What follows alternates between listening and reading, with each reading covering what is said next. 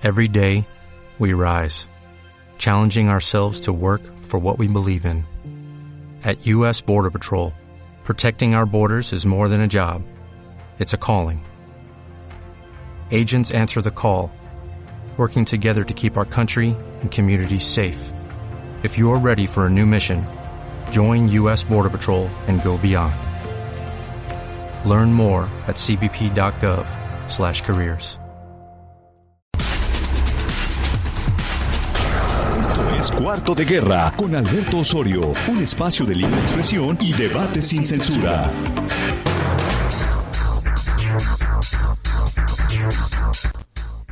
¿Qué tal? ¿Cómo le va? Muy buenos días. Hoy es 12 de septiembre del año 2019. Estamos entrando en pleno momento de la gran celebración de las fiestas patrias en toda la República Mexicana. Ya ve usted los distintos municipios en todo el territorio nacional aprovechan para adornar los edificios de los ayuntamientos con los colores clásicos, los colores emblemáticos de nuestro país, el verde, blanco y rojo. Hay algunos que realmente avientan la casa por la ventana en esto de adornar los edificios. Hay otros que de manera modesta lo hacen. Hay algunas casas en el territorio nacional que eso a mí me da mucho gusto. Las personas se sienten sumamente patriotas, sacan una bandera y la colocan en lo más alto de la finca. Es un momento que nos da identidad a los mexicanos. Yo le diré que 2019 será particularmente interesante ver qué ocurre con los festejos tanto en el orden familiar como en el orden social y en el orden general, porque estamos a punto de llegar a unos festejos que no corresponden al común, al tradicional de lo que nos estaba acostumbrando la clase política, la élite que gobierna este país. Por primera vez desde la presidencia de la República, Andrés Manuel López Obrador va a encabezar estos festejos. Vamos a ver qué tan diferente los hace. Eh, por lo pronto, ya dijo que él no va a hacer esta gran fiesta en Palacio Nacional encerrado entre la gran cúpula. Dice que por el contrario pretende hacer una fiesta popular con agua de Jamaica y seguramente con algunas fritangas que habrá en el zócalo de la ciudad. Pero vamos viendo qué es lo que ocurre. Eh, por otra parte, vamos a platicar sobre algunas cosas que llaman mucho la atención, o que no llaman la atención, mejor dicho, y por eso son noticia el primer informe de los alcaldes en el área metropolitana y en todo Jalisco. Ahí usted ya seguramente escuchó algo de lo que dijo o algo de lo que presume Ismael del Toro o el señor Pablo Lemus Navarro en Guadalajara o en Zapopan. Pregunta, ¿qué es lo que tendrá que presumir el alcalde de San Gabriel a propósito del primer año de actividades? Lo dejo como pregunta. Otro asunto que vamos a platicar con usted el día de hoy, que es sumamente interesante, se está convocando por parte del gobernador Enrique Alfaro a un nuevo constituyente. Ayer ya se conoció formalmente esta aprobación que hace el Congreso del Estado para pues eh, iniciar con estos trabajos. Así es que el día de hoy, en cuarto de guerra, tocamos este tema. Otra cartita que habría que analizarla con lujo de detalle aquí en Cuarto de Guerra es el asunto de la inseguridad o el asunto de cómo la violencia está desbordando en algunos aspectos en el área metropolitana de Guadalajara. Así es que bueno, son todos estos temas a discutir el día de hoy, jueves 12 de septiembre. Los jueves abrimos una mesa especial para que vengan aquí algunos sociólogos a discutir. Ya ve, esta especialidad de los sociólogos, la verdad yo les soy franco, ¿eh? ¿Para qué sirve un sociólogo? Jorge Montoya, ¿cómo estás? Buenos días. Hola Alberto, con mucho sueño pero con gusto de compartir. Un sociólogo sirve para comprender el funcionamiento de las sociedades, de las estructuras que las eh, eh, forman, cómo se ocultan, cómo se modifican, cómo esas mismas estructuras generan visiones sobre la forma como está organizada la sociedad. Y un sociólogo puede entender cómo los sujetos, algunos, comprenden ese proceso y cómo la gran mayoría ni idea tiene que está siendo, eh, eh, está siendo pautada, está siendo estratificada, está siendo asignada que cumpla un rol, una función. Y pues los sociólogos es una tarea muy divertida al realizar eso, fíjate, divertido. Eh, que, que igual también ocurre lo mismo que en cualquier otra profesión. Un sociólogo puede ser una, un analista desde la academia, puede ser solo un analista político, puede ser un activista o puede ser un actor social. Y puede ser un político. O puede ser todo lo contrario. Puede ser la negación de todo, ¿no? Así es. Bueno, hoy vamos a platicar sobre todo este asunto que ya lo estamos perfilando esta mañana a propósito de lo que es el trabajo de los alcaldes. Eh, yo parto de la idea de que muchos de ellos no tienen absolutamente nada que, informar, ¿no? Comparto, Alberto, eh, en el caso de dos, van por el cuarto año. En el caso de otros dos, de aquí de, compañeros eh, eh, geográficamente de, Tlaquepaque y de, y de Guadalajara, Tlajomulco y Tonalá, es el primer año. Pero igual, con el mismo rasero, Alberto, pudiéramos realizar una evaluación de su desempeño.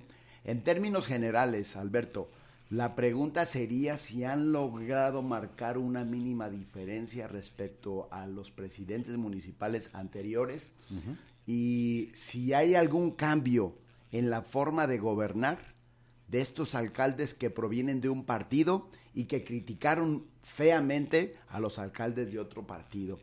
En términos generales, Alberto, en este tema de gobernar y de implementar un modelo de gobierno, yo los veo iguales. Bueno, hay un anuncio que está dejando correr el señor Ismael del Toro a través de redes sociales, de televisión, por todos los medios se está saturando. Nosotros lo tenemos aquí en el correo para ver si lo podemos bajar, eh, Felipe, el de Ismael del Toro.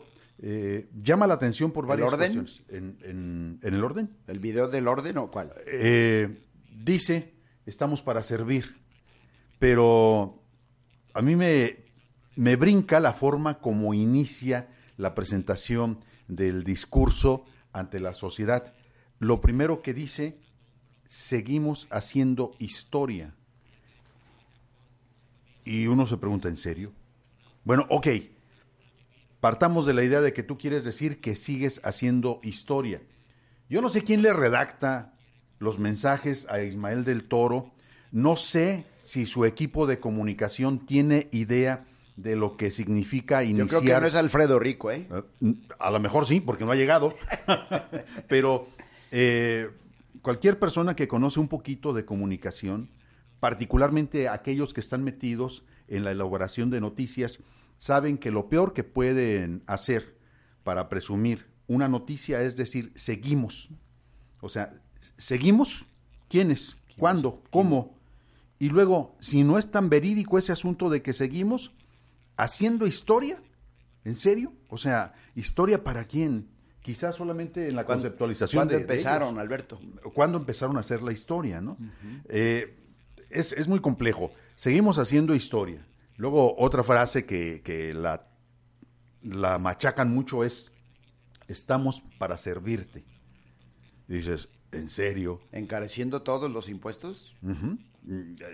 Yo acabo de estar con un cuate que vende tortas ahogadas, que tiene su local establecido acá por el rumbo de country, del country, y lo primero que se destaca es que el señor está sumamente molesto con la forma como ahora está trabajando el ayuntamiento.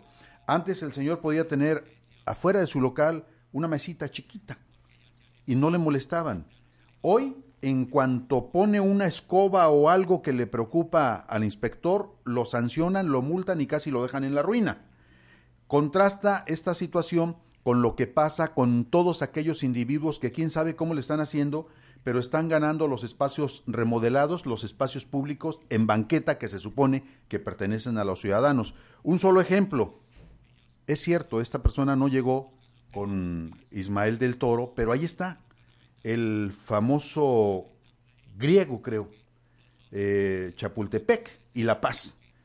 Tiene un puestezote, solo uno, que fácilmente mide como 6 o 7 metros, no sé cuánto, entre las mesas que pone, eh, propiamente el puesto, y luego vende todo el día, casi las 24 horas. Primero venden jugos, luego venden hamburguesas, tacos y dogos, y así se la pasan todo el día trabajando.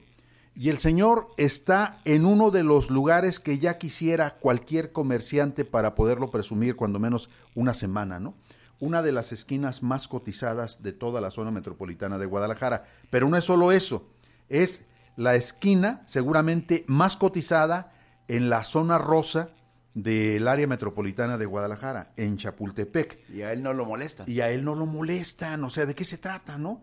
Que, que llegó con Ramiro, quién sabe, que lo toleró, no sé si quizá desde Emilio cuando era ah, alcalde, pero ahí está el señor, no lo molestan. Como el caso del señor que vende las papas este, eh, y las eh, salchipulpos en el cruce de el Jardín Hidalgo y la calle Independencia. Ah, el señor que tiene ahí el, tanque de gas que tiene la, la, la, cazuela enorme con aceite hirviendo y que eh, está en el, en, el, en el mero inicio del paseo en el corazón.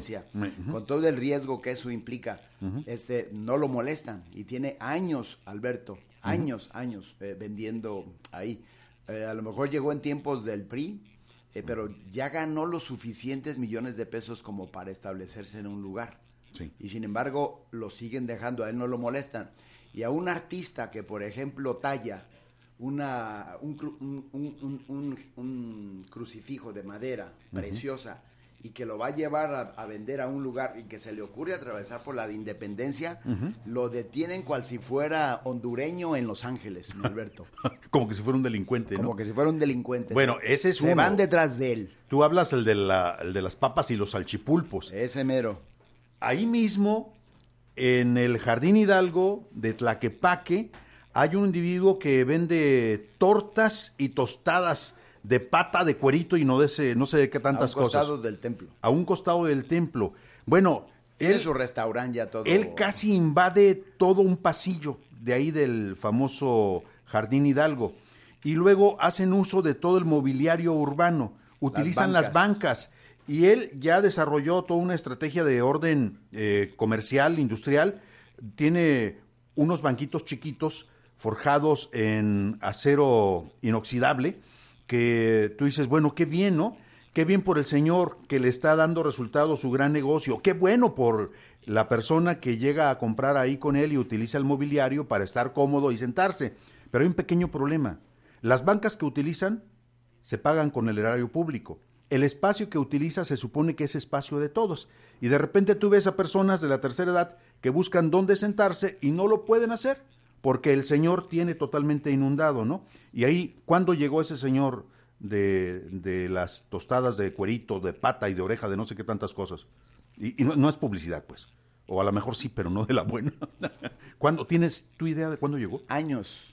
Antes estaba en la pura esquina y, se, movió ocho metros eh, eh, adentro hacia el jardín. Pero vendía en la pura esquina y también era un riesgo, Alberto, porque los carros que vienen de la calle de, Revolución hacia el Parián y que dan por la parte de atrás del templo, todos dan vuelta y toda la muchedumbre se ponía ahí en la pura esquina a degustar las tostadas de cueritos, las tortas de pata, esa. están de lujo, eh, de lujo, ya se me antojaron. Alfredo. con el riesgo de que los atropellaran a todos. Y, por eso se, y por eso se movió, o, lo, movieron, Alberto. Alfredo Rico, bienvenido, ¿cómo estás? Gracias, muy bien, ya con el antojo de las tortas. Vamos a hablar de gastronomía. Eh, es, publicidad de la buena, yo creo. Aunque hablemos más del señor, aunque se haya quedado con las banquitas, se antoja ya una, una tostadita, una tortita de esas, ¿no? Bueno, la máxima de Televisa hacia todo su staff de actores es, si la casa te trata mal, aprovechalo, es publicidad. Si es buena o es mala, ya te encargarás tú de corregirla. Justo también la máxima es, este, preocúpate cuando no hablen de ti, porque es cuando no eres significante. Así es. Pero bueno, tienes razón. A este señor el otro día que nos vimos en Tlaquepaque me tocó verlo como al momento de recoger todos sus telebrejos que utilizan para la vendimia, llegan en una camioneta cerrada, alta, de modelo reciente, que dices, ah, caray, este ya no es un vendedor de calle, esta es toda una industria de los negocios móviles, ¿no? Esa camioneta que utilizan yo creo que no vale 900 mil pesos, yo creo que vale un poco más. Imaginemos que valga la mitad, pero ya con eso puedes rentar un buen local para establecerte, ¿no? Sin embargo, él está ahí haciendo uso de lo que se supone pertenece a todos. Sí, pero también es parte de la tradición, digo, más, más allá del acto ilegal que esté cometiendo este señor, justo muchos negocios que de, pronto deciden establecerse de manera más formal, pierden el encanto, o sea, el encanto para la gente que vaya y consume con ellos tiene que ver con que se trata de puestecitos de calle, justamente es una forma de, disfrutar de la comida, ¿no? Pero ¿a poco te da caché que te vean comiendo en la calle? No, pero te, da cierta noción, por lo menos, este, yo así lo considero y, lo, he platicado con muchos amigos, te da esta condición del barrio, nuevamente como la nostalgia, ¿no? No es lo mismo comerse unos tacos en Tacos Providencia que es un local así ya establecido, muy bonito y toda la cosa, a comértelo, y caro, ¿no? A comértelo en la esquina, ¿no? En la esquina del barrio. Yo reiteradamente regreso con mis papás y una de las cosas que hacemos este permanentemente es ir a los tacos de la esquina, ¿no? Porque es, es parte del gusto de la infancia, pues, de la otra época. ustedes que son sociólogos, como dicen en internet a cada rato, ¿no? Tú que estudiaste un doctorado en Francia, díganme dónde están los mejores tacos en Guadalajara? Híjole, está... No, pues me la pones a mí difícil. En Tlaquepaque, por ejemplo. En Tlaquepaque, por ejemplo, los tacos que se encuentran afuera de lo que era hace muchísimos años el cine Tlaquepaque. Eh, ese es uno. Los tacos que se ponen por eh, Río Juárez, eh, unos, unos metros antes de llegar a Niños Héroes, afuera de lo que antes era Electra, o es Electra todavía. ¿Y de qué son esos tacos? Eh, de todo, de todo, eh, de, tripa, de tripa, no, buche no, de, de, carne asada, de carne adobada, de sesos, de lengua, de, de, de todo hay, Alberto. Y los tacos que se ponen también en San Pedrito, Alberto. en San Pedrito hay una buena taquería excelente, así de lujo en el cruce de 18 de marzo y Poza Rica con Pedro. Ok. ¿Y tú dónde ubicas? Sí, fíjate que, que tiene que ver los rumbos mucho, ¿no? Yo, como mi oficina está aquí cerca de, la estación, yo ubico los de Chapultepec, ¿no? Los famosos tacos de lo. Montenegro. Ajá, de... No, es... es, es Mexicalcingo, sí, ¿no? Sí, este, esos son unos tacos muy buenos. Había unos de asada ahí también enfrente que fueron moviendo y finalmente desaparecieron, ¿no? Hay otros muy buenos acá para, aquí justo por la de Alemania y eh, a, espaldas del templo este del huevo, ¿no? Este, también son unos tacos de asada muy ricos. Este, yo tengo unos preferidos acá para el rumbo del Parque Morelos, que está justo atrás, enfrente, contra esquina de la Cruz Roja, unas señoras ya grandes que tienen más de 40 años, hay unos tacos este muy peculiares, pero muy muy sabrosos. Los tacos de tripa de Ávila Camacho y Federalismo allá una cuadrita que son maravillosos, ¿no? Este, hay otros tacos allá para los el rumbo de la Fuente Olímpica saliendo del eh, estadio. Sí, fíjate que esos son, son unos de los que yo frecuento, este, pero ya últimamente como que han perdido un poco el encanto, ya les ponen más grasa, ¿no? Pero ahí cerca del estadio también a la vueltita de la callecita entre Puerto Altata y la, la que da la Plaza de Toros, este, hay una callecita y unos tacos muy, muy, muy ricos, ¿no? En la, en la glorieta aquí a la Minerva, unos tacos de lengua que son en realidad son unos, unos platos porque te sirven un cuarto de taco y es un plato lleno, ¿no? ¿En dónde? Este, están de ahí de, de la de, es la que es Washington, ¿no? Según yo ahí tiene otro nombre, en el Oxxo a un costado. Ah, y, no han probado y no han probado los retos, los tacos del agazapado. Por Río Reforma, una cuadra y media antes de llegar a González Gallo. Ah. tú llegas desconocido, este, ignorante y le dices, dame cuatro tacos por favor, ponle de buche, de carnita y de, y de, y de tripita. y te dice el agazapado, mire amigo, le voy a dar dos. Y ya luego me dice si... Sí, sí, sí. es un soberano taco, mi Alberto, con las salsitas este que preparan y con los rábanos, el cilantro, la cebollita. Ahí, si te comes cuatro, yo te invito a otros cuatro. Eh, ¿Pero son caros? Sí. No. Porque, o sea, estos, imagínese, que, qué jueves tan esplendoroso Dos expertos en cuestiones de sociología discutiendo sobre los mejores tacos. Eh, eh, es, que es parte de la construcción del espacio público, de la construcción de la identidad. y lo defienden aparte. bueno, dar una fundamentación sociológica. a ver, espérame, lo que pasa es que yo me acuerdo Otros, yo nada más antes de que se me olviden, Circunvalación y Belisario Domínguez. Hay unos tacos ah, riquísimos. Sí, sí, sí. Entonces yo me la paso recorriendo la ciudad. El otro día vi una foto de un amigo que suele subir fotos de chicas guapas. Vi unos, los tacos Aranda se llaman, ahí cerca de tránsito también. ¿También es, un taco, de ojo eso? Este, sí, fueron las dos, porque esos tacos yo también los frecuento. Yo, yo soy de ese estilo, por eso tengo este físico. Hago ejercicio con mis hijos, en la noche eh, regularmente y después de eso vamos a los tacos para recuperar lo perdido.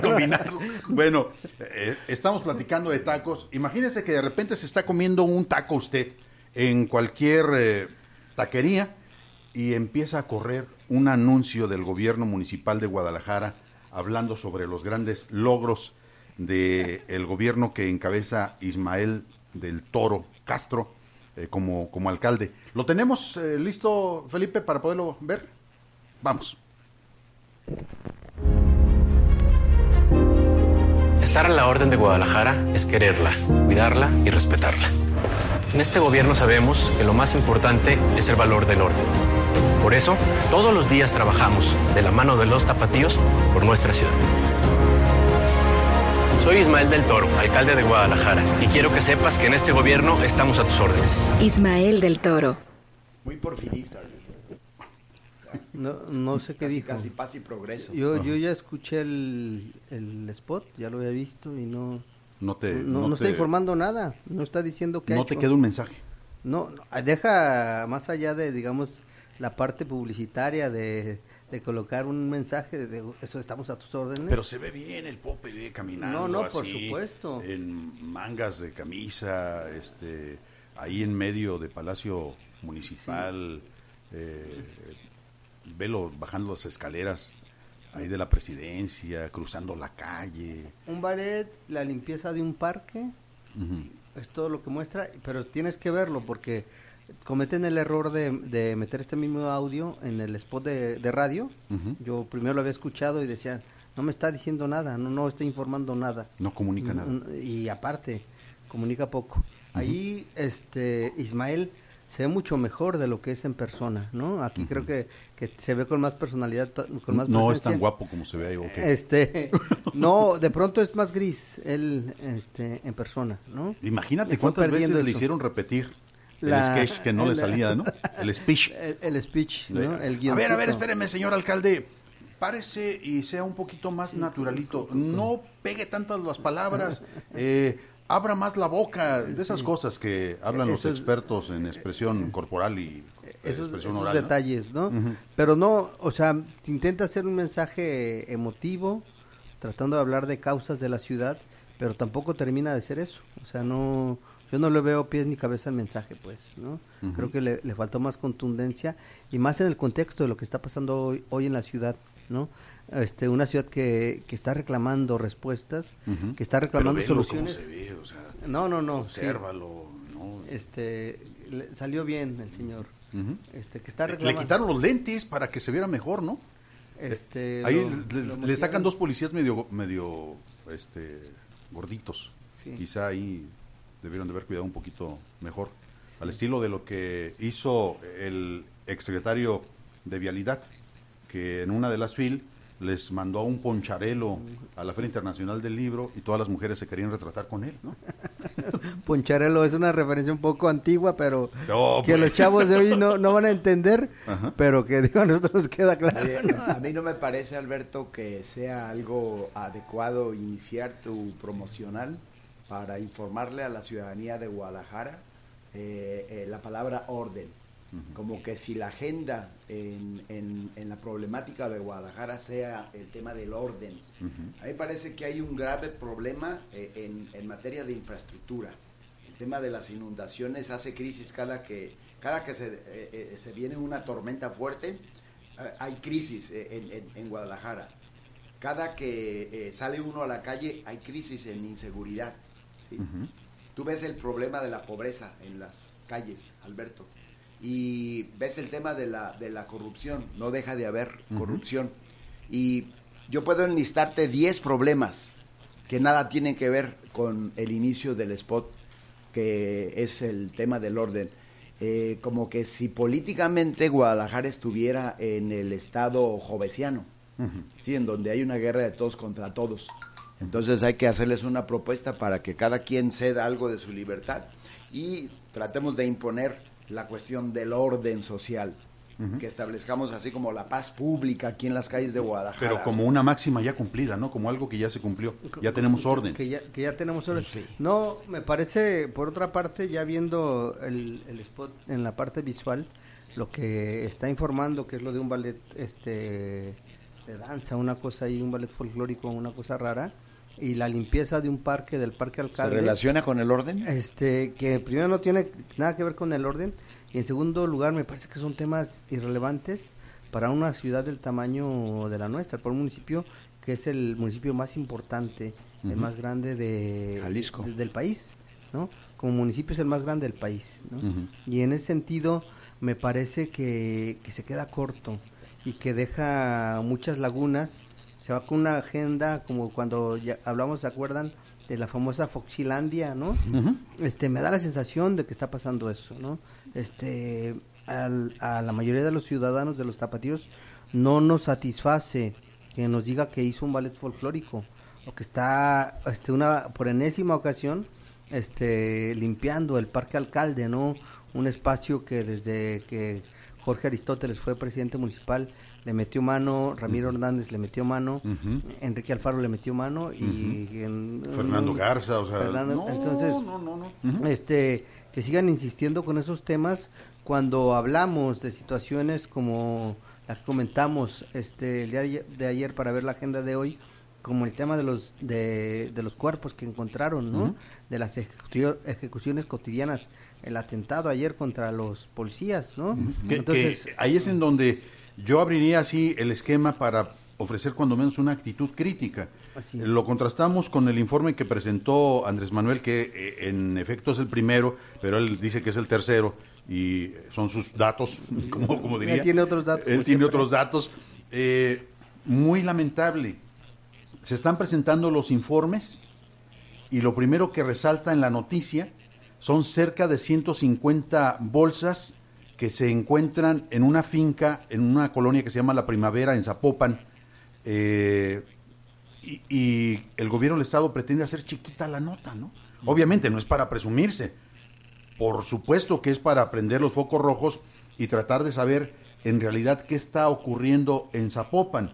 También el alcalde Pablo Lemus presentó su informe, eh, lo hizo sin un gramo de autocrítica, lo hizo desde el punto de vista de la festividad de qué bueno, somos gobierno, estamos muy bien, qué bien vamos, ¿no?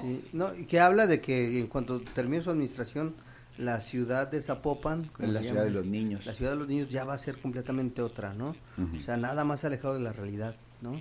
La, los ciudadanos nos enfrentamos cotidianamente con esta situación de temas que ya enumeró Jorge, este, comenzando por el tema de la seguridad, que me parece que el tema más preocupante y que por no solo por el sentido de autocrítica, sino por un sentido humano, deberían dar la cara y, decir cuál es el esfuerzo mínimo que están haciendo, porque pareciera que, que no está ocurriendo nada y que al contrario, vamos para atrás, ¿no? Si la condición mínima de la formación del Estado fue que era la responsabilidad de preservar el orden, estamos muy lejos de ese ideal de la formación de la autoridad, ¿no? Que tenía el uso legítimo de la fuerza y que vemos incluso lamentable y tristemente que pareciera que el crimen organizado tiene un poderío mayor al de la autoridad y se está imponiendo, ¿no? Con sus reglas, con sus reglas y con su dinámica y detrás de eso otros temas, el tema de las inundaciones, que era crítico año con año, en años anteriores, pero que hoy se vuelve una cosa inusual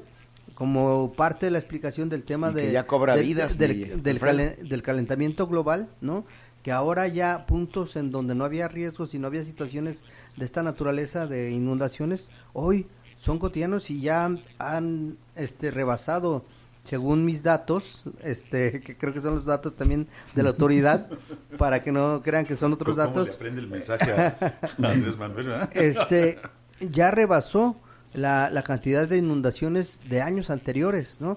Porque justamente como creo parte, que creo que de muertos, como parte de la y de muertos, como parte de la agenda que debería preocuparles a estos señores es resolver este tema, que desde que llegó Enrique Alfaro a la presidencia municipal de Guadalajara, habló de que él lo iba a resolver, ¿no? Y sigue un tema lejos de resolverse, se está grabando y no están dando respuesta a este problema de un drenaje profundo, de un drenaje para captar las, las aguas pluviales, todo este tema que no hay, no está en la agenda de los presidentes municipales, ¿no?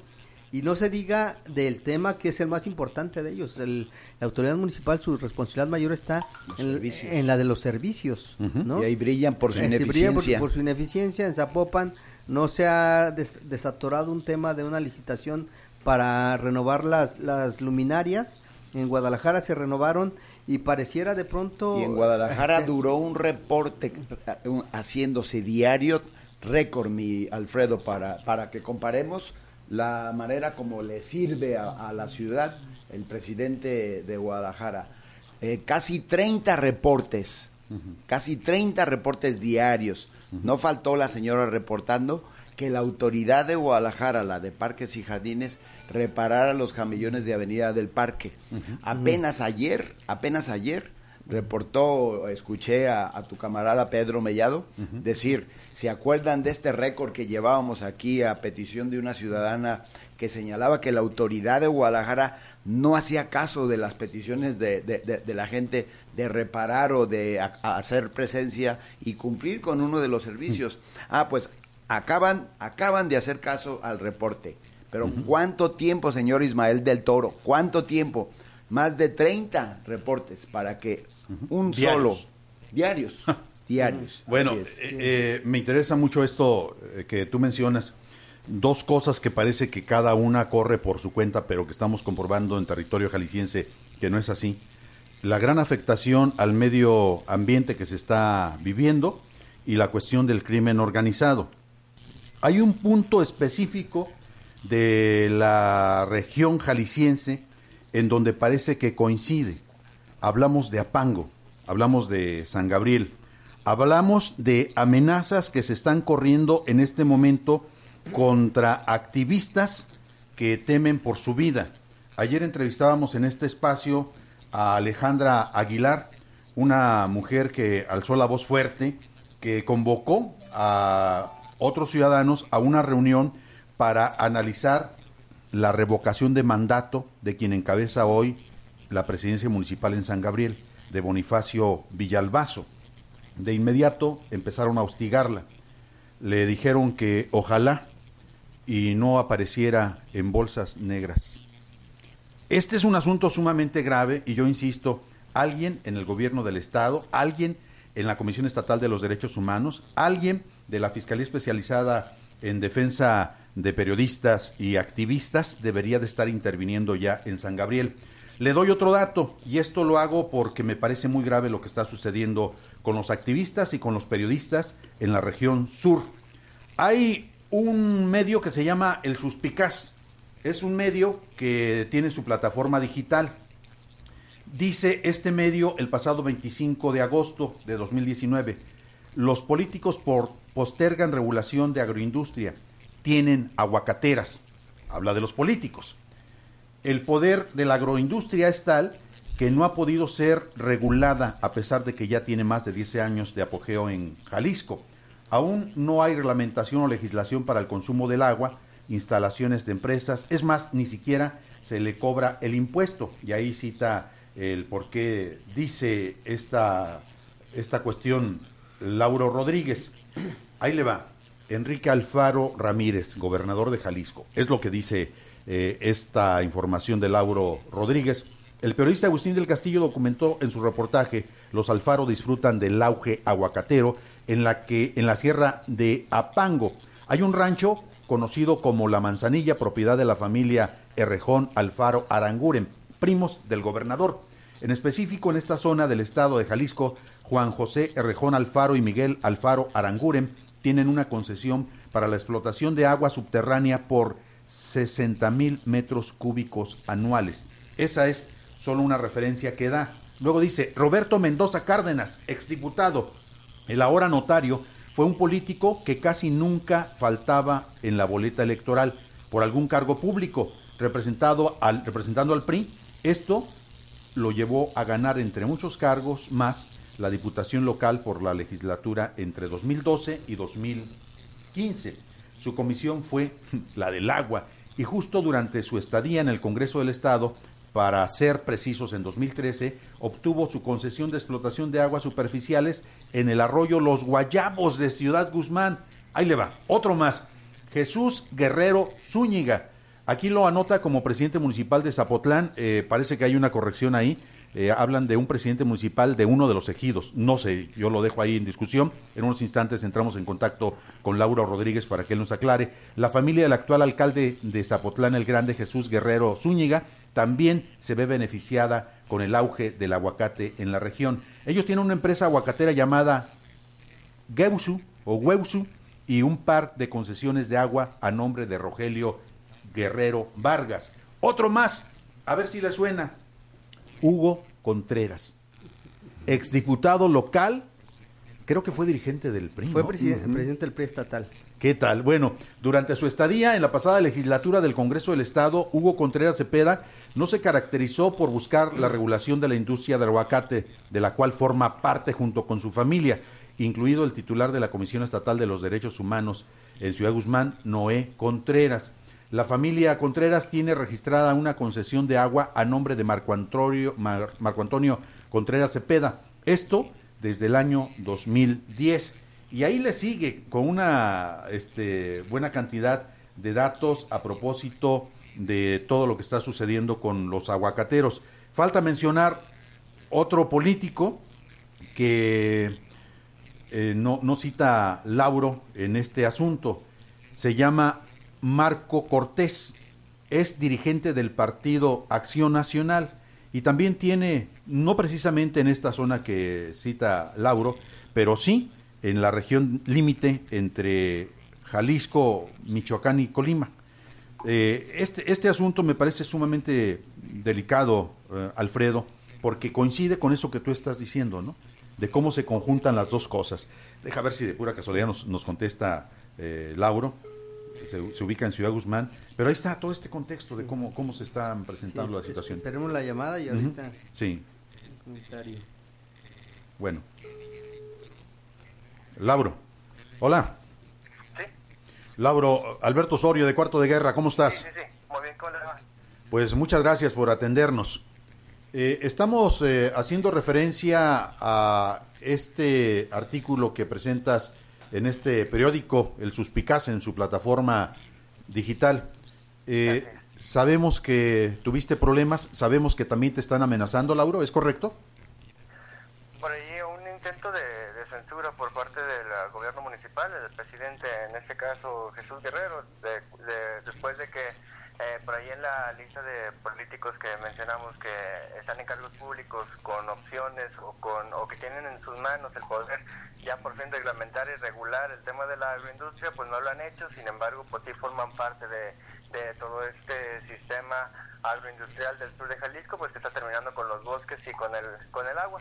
Por ahí es, esta serie de artículos y otras más de investigación que hemos estado haciendo por el sur de Jalisco, parece ser que le molestaron al presidente municipal y por ahí ha tenido algunos intentos de censura para el suspicaz, esto por vía indirecta, también laboramos en otro medio de comunicación en donde no se publicó nada de esta de, esa información y pues ahí eh, el presidente en lugar de dirigirse con su servidor pues se dirigió con el director del otro medio en el cual colaboramos para para que te corrieran. que, que, le bajaran. nos censuraran por ese lado que hablara con nosotros para que dejáramos de subir ese tipo de de temas al SUSPICAS o que peligraba un poco el tema de los ingresos que tiene el otro medio de comunicación.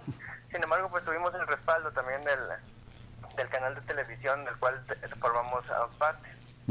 Ahora, este, platícanos, ¿cómo fue ese intento de censura, de censura, esta presión? ¿Hubo amenazas directas contra tu persona?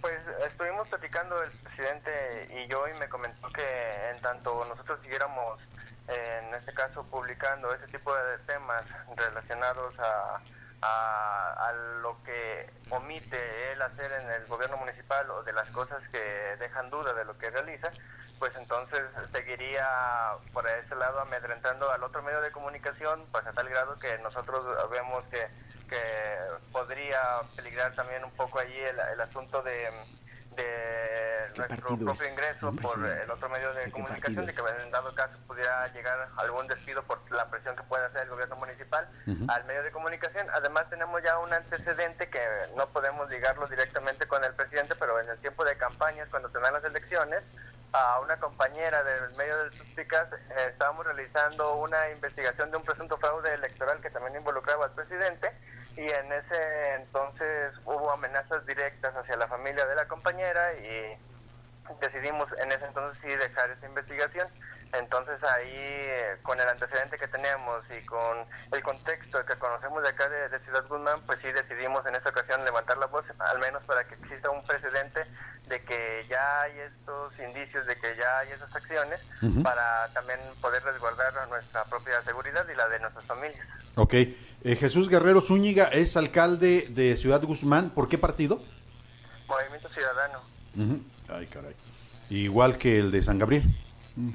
Así es, también el San Gabriel es de Movimiento Ciudadano. Mm, llama la atención que, además de estas presiones que tú estás citando esta mañana, también en San Gabriel, eh, Alejandra Aguilar, otra activista, está denunciando, por lo que nos comentabas ayer, eh, algún tipo de amenazas hacia, hacia su persona. ¿Han entrado en contacto en este escenario eh, tú y ella, este, Lauro?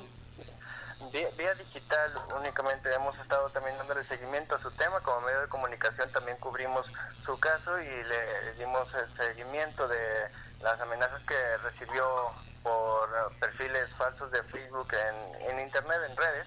Ella se preocupó porque en las amenazas iba implícita una unas acciones que podrían realizar contra su hija para perjudicarla porque mencionaban el lugar en el que estudia y el nombre de su hija, eso fue lo que le preocupó, que fueran a atacar a su familia.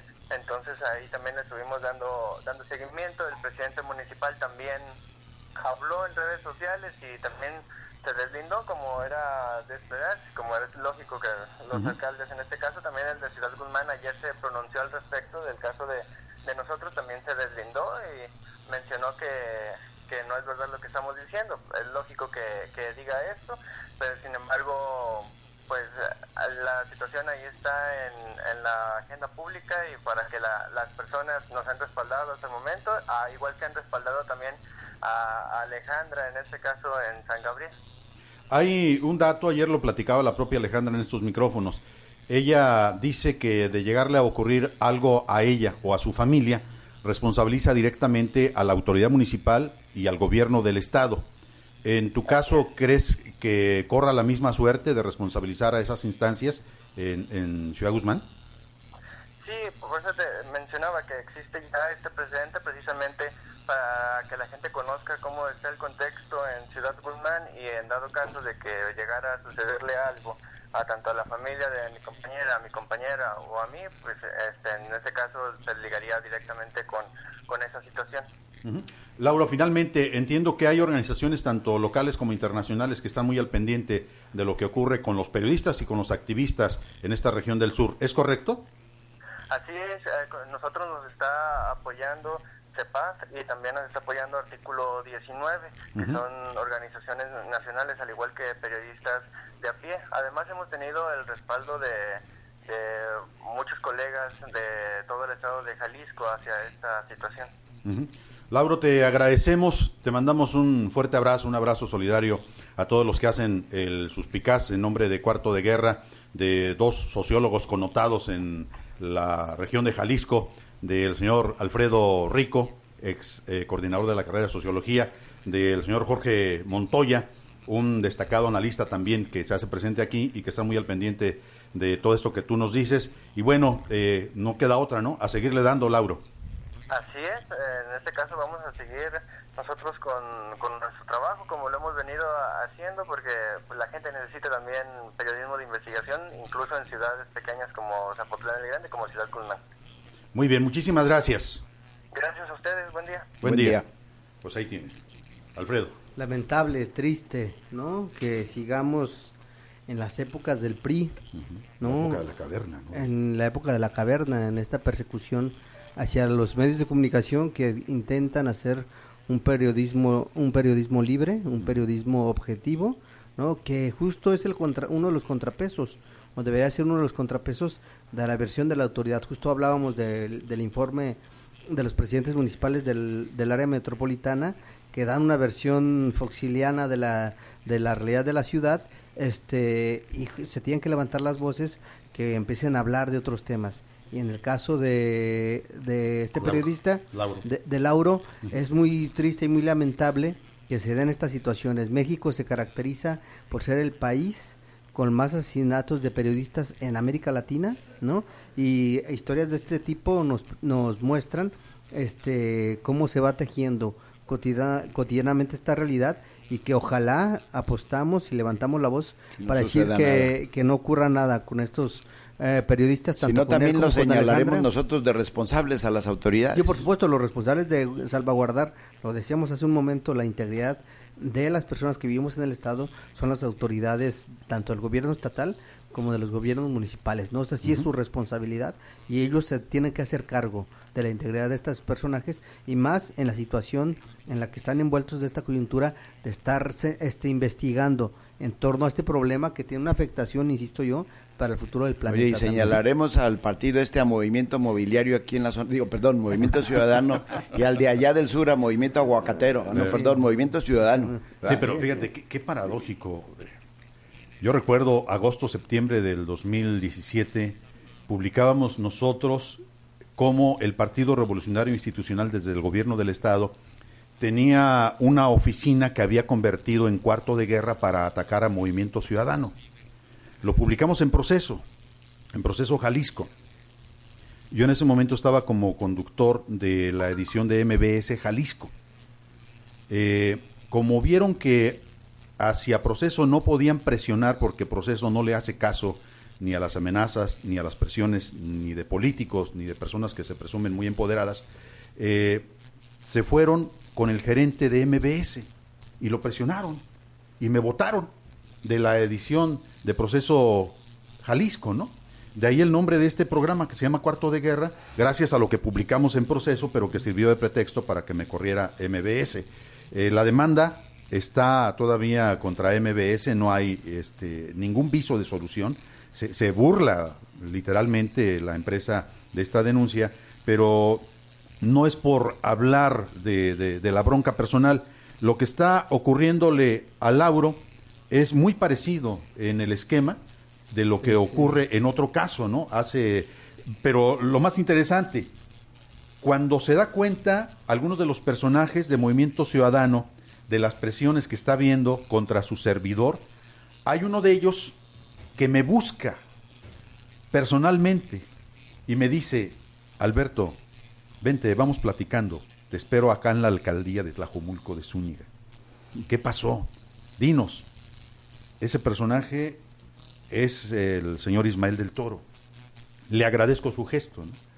Eh, me dijo que fuera a platicar con él por lo que me estaba sucediendo en, en, lo personal. Eh, me pareció que no era lo más pertinente el que un periodista que estaba a punto de ser corrido o que ya había sido, ha sido corrido fuera a meterse a una de las oficinas de un alcalde de Movimiento Ciudadano para exponerle este asunto, ¿no? Lo que pasa es que pasa el tiempo, cinco años después, y ahora quien, quien presiona a periodistas y activistas es Movimiento Ciudadano. Son, ellos, justamente, ¿no? Lo, hemos señalado aquí también, no es lo mismo estar desde la oposición levantando la voz y luego cuando ya eres autoridad, este siendo incongruente de lo que en un momento criticaste y señalaste, ¿no?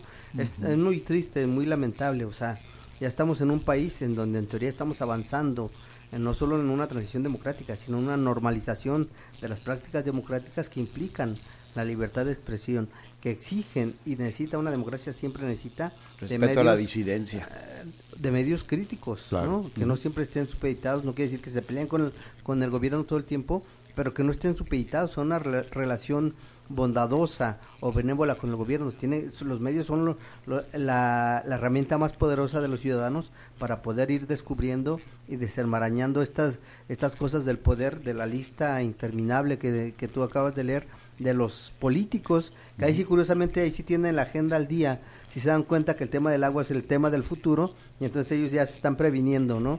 Como preparando su pensión para cuando se venga este problema todavía más agudo de lo que está ahora, ellos tengan su reserva de agua potable para poder sobrevivir, incluso para seguir haciendo negocio, ¿no? Es muy triste, es muy valiente lo que está haciendo Lauro, lo que está haciendo Alejandra también acá en San Gabriel, y los medios de comunicación, los medios libres tienen que estar detrás, haciéndole, respaldando su trabajo y exigiendo a la autoridad, como dijo Jorge, que no vayan a cometer una atrocidad, ¿no? Sería lamentable. No, y bueno, yo tengo que aclarar algo eh, eh, en honor a, la verdad. Eh, se le agradece el gesto en su momento de el señor Ismael del Toro, ¿no? Fue de los un buen tipo. Fue de los pocos de los pocos integrantes del Movimiento Ciudadano que cuando menos trataron de escuchar lo que estaba sucediendo con un periodista en, en conflicto con un grupo poderoso como en ese momento lo encabezaba el señor Jorge Aristóteles. Este, hubo ese gesto, cuando menos, de intercambiar puntos de vista. ¿no? Eh, finalmente, el asunto es, es, este. ¿Qué es lo que está sucediendo? ¿Cómo nos estamos tratando? ¿no? Los, los políticos, al igual que cuando se hace una supercarretera, todavía no está concluida o apenas se está anunciando la supercarretera y ya compraron de un lado, ya compraron de otro. Está sucediendo lo mismísimo con el aguacate. Y es curioso, si se mete uno a indagar quiénes son los que tienen las aguacateras, aguas, porque yo parto de la idea de que vamos a tener sorpresas muy, muy desagradables.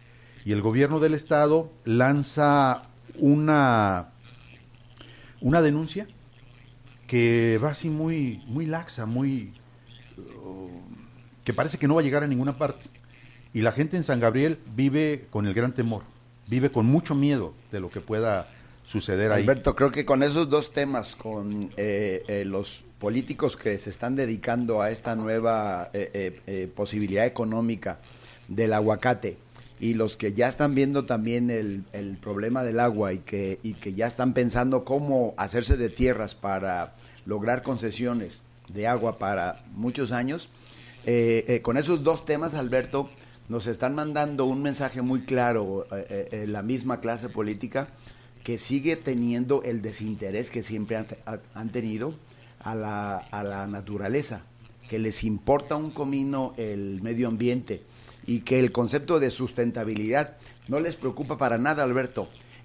no son conscientes que ya el nivel de deterioro de la naturaleza y lo, que y lo que estamos ocasionando con este tipo de políticos entrando a estos dos posibles negocios del futuro, eh, eh, eh, al, calentamiento global, pone en riesgo ya a toda la especie humana. Entonces, ya el tema del el agua y el tema de evitar a toda costa que no se planten más aguacateras en donde son zonas boscosas, son dos temas clave que deben de estar en la agenda para seguir teniendo futuro. En la agenda pública. En la agenda pública de cualquier gobierno, del municipio, del estado, en el país.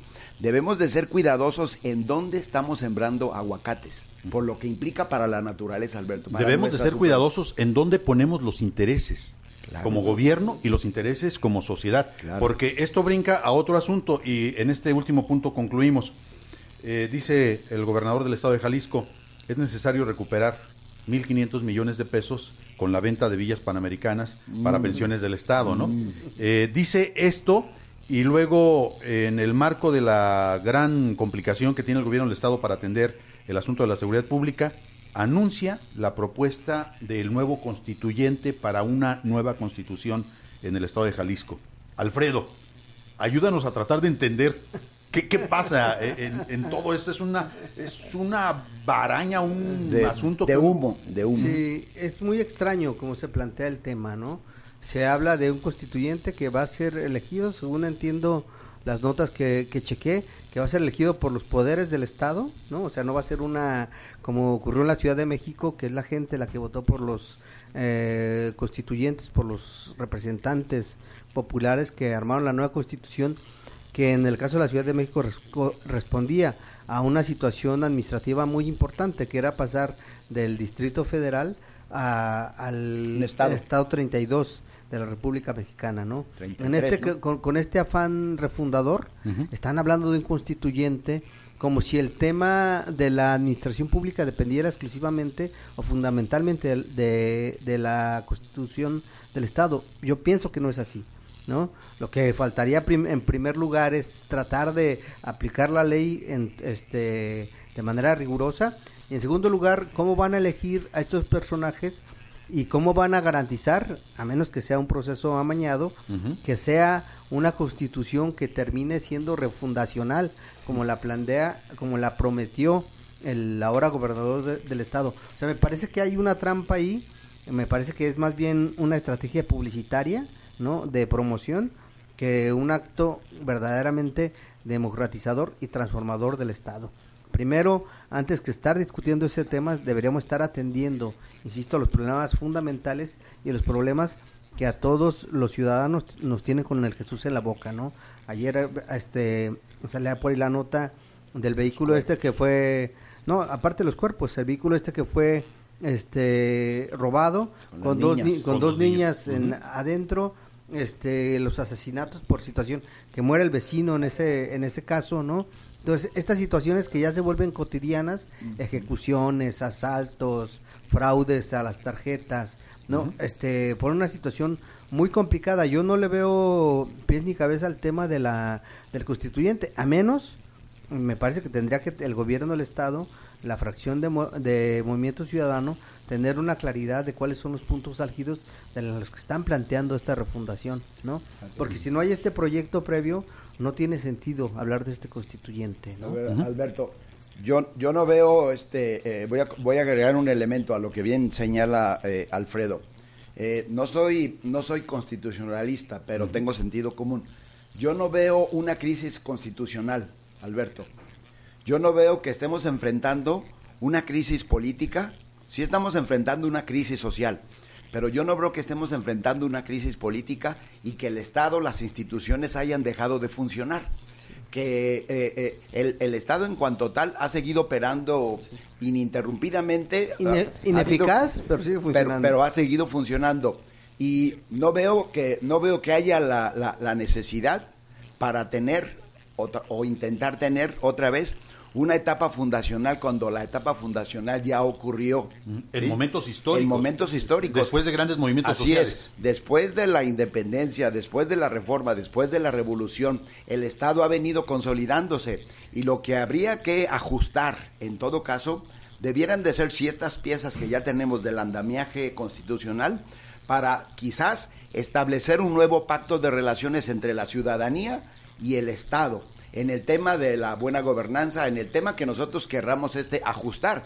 Pero no hay necesidad de meter este disparate porque no es justificable, Alberto Alfredo. Yo no veo crisis constitucional aquí, no veo que el Estado constitucionalmente esté en riesgo como para este despropósito. Pero fíjate qué curioso.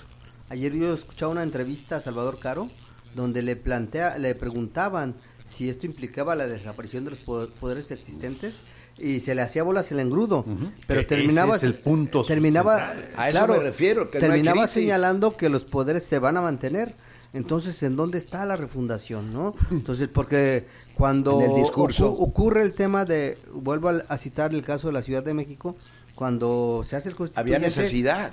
no, se replantea el tema de la asamblea este, legislativa, del, del DF, ¿no? Pero iban a hacer algo, Alfredo, ahí coincidimos, iban a hacer algo. Hay un congreso ahí, ¿no? Y hay una nueva autoridad también, este, en el estado de, de, la Ciudad de México, ¿no? Este, y aquí plantean contradictoriamente que los poderes se van a mantener. Entonces, ¿en dónde está la refundación? Si justo... ¿La, refundación acabará el corporativismo sindical? Justo el tema de una constitución sobre lo que más habla y lo que más regula tiene que ver con la autoridad, con la depositaria de la soberanía, ¿no? Y entonces son los primeros temas que se tendría que plantear estos diputados en menos de un año, tendrían que dejar de serlo, se tendría que convocar a una nueva elección de diputados, de gobernador y se tendría que replantear si hubiera un poder judicial cómo tendría que ser esta nueva figura y todos tendrían que desaparecer para dar lugar A, los nuevos. En estricto sentido sería el sentido de un constituyente. El constituyente del 17 fue justo lo que ocurrió, ¿no? O el del 57. Van, convocan, el del 57, van, convocan y entonces se forman nuevos poderes, ¿no? Con las nuevas características. O el de las Cortes de Cádiz. Que, la Carta Magna señala, ¿no? Y en este caso hablan de que no, que los poderes se van a mantener. Entonces no le encuentro sentido. En todo caso será una reforma a ciertos artículos, a lo mejor fundamentales, este, muy importantes, clave, para replantar el funcionamiento de la administración pública del Estado, ¿no? yo insisto en el tema de seguridad que es el más importante en el verdadero combate a la pobreza y la desigualdad y en, en, la digamos en el respeto a los derechos fundamentales como hablamos el caso de Lauro y de Alejandra en el tema del periodismo no bueno eh, menciona hoy Rosario Bareño a quien le mandamos un fuerte abrazo. El pleno del Congreso aprobó con 31 votos el nuevo Congreso Constituyente luego menciona con la división de las bancadas del PAN y de Morena, fue suficiente para que Movimiento Ciudadano lograra 31 votos a favor para que el Pleno del Congreso aprobara la reforma al artículo 117 bis de la Constitución Política de Jalisco, que crea un nuevo Congreso Constituyente, que una vez instaurado tiene de plazo un año para emitir una nueva constitución en el estado de Jalisco. Fueron 31 votos a favor. Ahí le va. MC, PAN, Morena, PRD, PT y Partido Verde Ecologista. Una abstención del diputado morenista Arturo Lemus y seis en contra. Tres de la bancada del PRI, Mariana Fernández, Sofía García, Jesús Zúñiga, dos diputados del PAN, Jesús Hurtado, Jorge Eduardo González y el diputado de Morena, Bruno Blancas Mercado. Eh, dice Gustavo Macías, el presidente de la bancada del PAN, el voto a favor de siete diputados de una fracción fue con el aval de la dirigencia nacional de Marco Cortés, insisto. O sea, con la línea que le dieron. Con la línea que le dieron, exactamente. La bronca es que se va a poner muy interesante. Pues nos van a meter en un problema. Yo no sé qué va a suceder si cualquier persona solicita que se instaure una controversia constitucional en la Suprema Corte de Justicia de la Nación, porque de facto, con esto se va a hacer a un lado al Poder Legislativo. Así es. En, automático, o sea, lo, lo, que correspondería en un constituyente auténtico, ¿no? Este, y tendrá que convocarse en un plazo que establezcan los transitorios de, de la nueva constitución a una nueva autoridad del Ejecutivo Estatal y a replantear el tema, insisto, también de la autoridad judicial. Entonces, no sé en qué maraña están metiendo o no sé a quién intentan engañar. Para meter en arena movediza. Pues, por eso decía al principio de mi intervención, se trata, o pareciera que se trata más bien de un acto publicitario y de promoción, de, de justificar la incapacidad del gobierno, esconderse en que es la Constitución la que impida e impide que cumplan con su función, con resolver los problemas fundamentales del Estado. Bueno, y aquí viene otro asunto que casi ningún medio lo constata de esta manera, pero no se necesita ser un gran experto o ser un gran sociólogo como estos señores que están esta mañana aquí en Cuarto de Guerra para darse cuenta que la relación entre gobierno del Estado, grupo emesista o corriente alfarista y el grupo de la Universidad de Guadalajara no está atravesando por el mejor momento. Dentro de las personas que fueron convocadas para la integración del constituyente, hay actores sociales, hay empresarios, hay representantes de las universidades de Jalisco y ojo, yo no vi al representante de la segunda universidad más importante de la República Mexicana, de la Universidad de Guadalajara, en esta propuesta de integración del constituyente. A lo mejor estoy equivocado, a lo mejor sí está incluido, eh, esto lo dejo en duda. Yo, de manera formal, no vi quién es el hombre o la mujer que representa a la Universidad de Guadalajara en la integración de este constituyente. Ese es un dato. Otro dato, la Universidad de Guadalajara recientemente acaba de abrir un observatorio social en materia de justicia. Se presentó hace dos días, encabezado por el señor Luis Octavio Cotero Bernal, quien estaba al frente de Ciencias Forenses. Y luego, el día de hoy, espero no equivocarme también, este observatorio va a presentar sus primeros datos concluyentes de una investigación en donde más le duele a la administración de Enrique Alfaro. Desaparecidos. Sobre asuntos de lo que es seguridad pública y sobre el asunto de homicidios. Entonces, da la impresión de que viene el primer gran estremecimiento la primera hacia sacudida. hacia esta hacia esta iniciativa. Yo no pues ahí tendría lógica la cuestión de los futuros partidos este, eh, por, por organizarse, que está llevándose a cabo el proceso. Ahora entiendo por qué la necesidad de convocar a un nuevo partido en la UDG. sí. justo puede ser la primera señal de, de, una, de un distanciamiento. Lo que se sabía hasta hace unos días es que había más o menos un vínculo y una relación entre el grupo de la universidad con el gobierno del estado. Que fue para enfrentar. Y, más o menos había caminado justo para hacer bloque ante el gobierno federal, ¿no? Como siempre hemos señalado, estas arenas son muy movedizas, ¿no? Y los que un día son tus aliados, al otro día amanecen en la acera de enfrente, ¿no? Hay que esperar a ver si, si tiene que ver con esta coyuntura o tiene que ver con una situación mucho más eh, complicada, digamos, de un rompimiento entre estos grupos de poder que vaya a replantear no solo la relación, sino la dinámica de la propia universidad y del gobierno del Estado hacia la universidad pública más importante estatal más importante del país, ¿no? Pero es, es, es eh, notorio, pues, eh, el, el, vacío que no eh, esté la Universidad de Guadalajara en, en, este grupo. Ah, habría que Yo hubiera esperado a, dejarlo como interrogante. Arturo Zamora, a Javier Hurtado, a, sí, a ver. Habría que revisar la lista, ¿no? Este, pero es curioso como un constituyente donde va, van a ser elegidos o van a ser nombrados de esta manera, ¿no? Vaya forma de hacerlo. Yo insisto, en la Ciudad de México se convocó a una elección este de voto universal, los ciudadanos votaron por sus representantes, ¿no? Acá viene desde arriba la imposición de los famosos representantes de, de los ciudadanos cuando el panista lo señaló claramente. No atendieron a la voz de los ciudadanos, no fueron a preguntarle a sus electores, ¿no? Lo atendieron a partir de la línea que el presidente de su partido le estaba dando, ¿no? Este, un constituyente, si va en serio, no es una cosa menor. Y no se tendría que decidir con un mecanismo de este, de este tipo. Y lamentablemente eh, en el caso del PAN es comprensible. En el caso de Morena era una oportunidad justo para marcar un distanciamiento con las iniciativas del, del, gobierno del estado y presentarse finalmente como una auténtica oposición. Terminó siendo una caricatura ¿no? Bueno, así, qué bonito hablan ustedes. Parecen sociólogos. Parecen sociólogos. Me da la impresión de que hay algunas otras personas que consideran que no hablan nada bonito. Al contrario, que, su lengua trae veneno.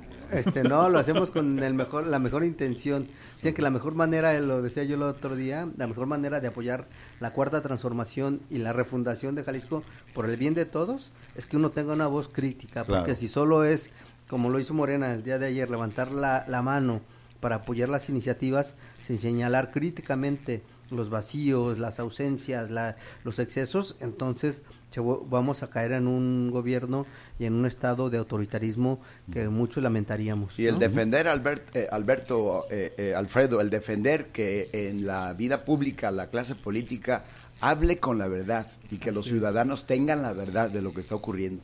Por, eso, por eso estudiamos sociología, Alberto. Así muy, muy idealísticamente. Pues ahí le dejamos. Está muy buena la, la situación. No sabemos si el movimiento alfarista pretende hacer de la élite política un aluvión de nueva concentración de poder o si está realmente promoviendo una transformación en el Estado de Jalisco de orden sustantivo. Yo parto de la idea de que no se ve claro en este momento ninguna idea sobre esta propuesta. Lo dejamos en este nivel, eh, preguntando quién de la Universidad de Guadalajara representa en la mesa del constituyente a la Universidad de Guadalajara. Y preguntando también qué va a suceder con las personas que están siendo amenazadas por denunciar la forma como se está destruyendo el medio ambiente en la región de Ciudad Guzmán y en la región de San Gabriel. Gracias, señores. Alfredo, muchas gracias. No, gracias a ti por la invitación. Gracias, buen día.